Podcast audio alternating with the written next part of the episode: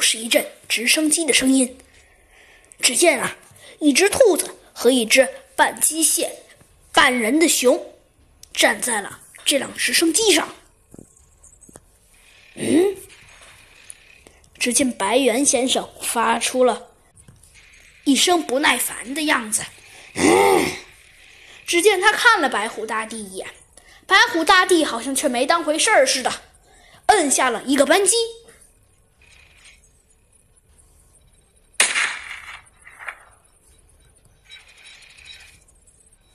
只见一枚连串的黄金子弹向着兔子警长和弗兰熊的直升机飞去。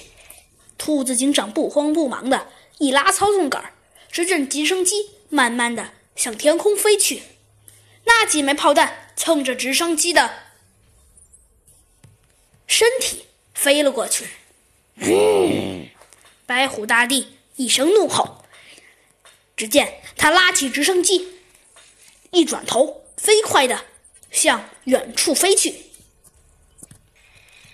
只见小鸡墩墩的声音传了过来：“不要让他跑了，墩子警长和弗兰熊。”只见弗兰熊从他的口袋里拿出了一个小小的、圆圆的东西，他嘿嘿一笑：“哦，白虎大帝，你可想不到吧？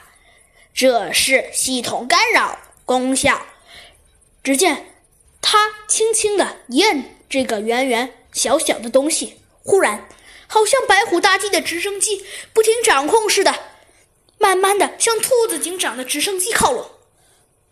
白虎大帝其中的一个手下掏出了手枪，瞄准弗兰熊的那个圆圆小小的东西开了一枪。弗兰熊急忙一闪身，但是那枚枪还是打到了弗兰熊的。那个圆圆的东西上面，只听咔嚓一声，弗兰熊的那个东西碎裂开来。兔子警长大叫了一声：“别让他逃了！”只见兔子警长飞身跃起，一下子跳上了白虎大帝的直升机。弗兰熊焦急的声音传入了兔子警长的耳朵里：“哎哎哎，小兔，你你你太冲动了！别！”还没等弗兰熊说完，只见突然。升起了一阵阵黑雾，弗兰熊二话不说，赶紧闭上了眼睛。但是，当他猴子警长和小鸡墩墩，还有其他的那些警察睁开眼睛时，更别说白虎大帝的直升飞机了，就连一根羽毛都没留下来。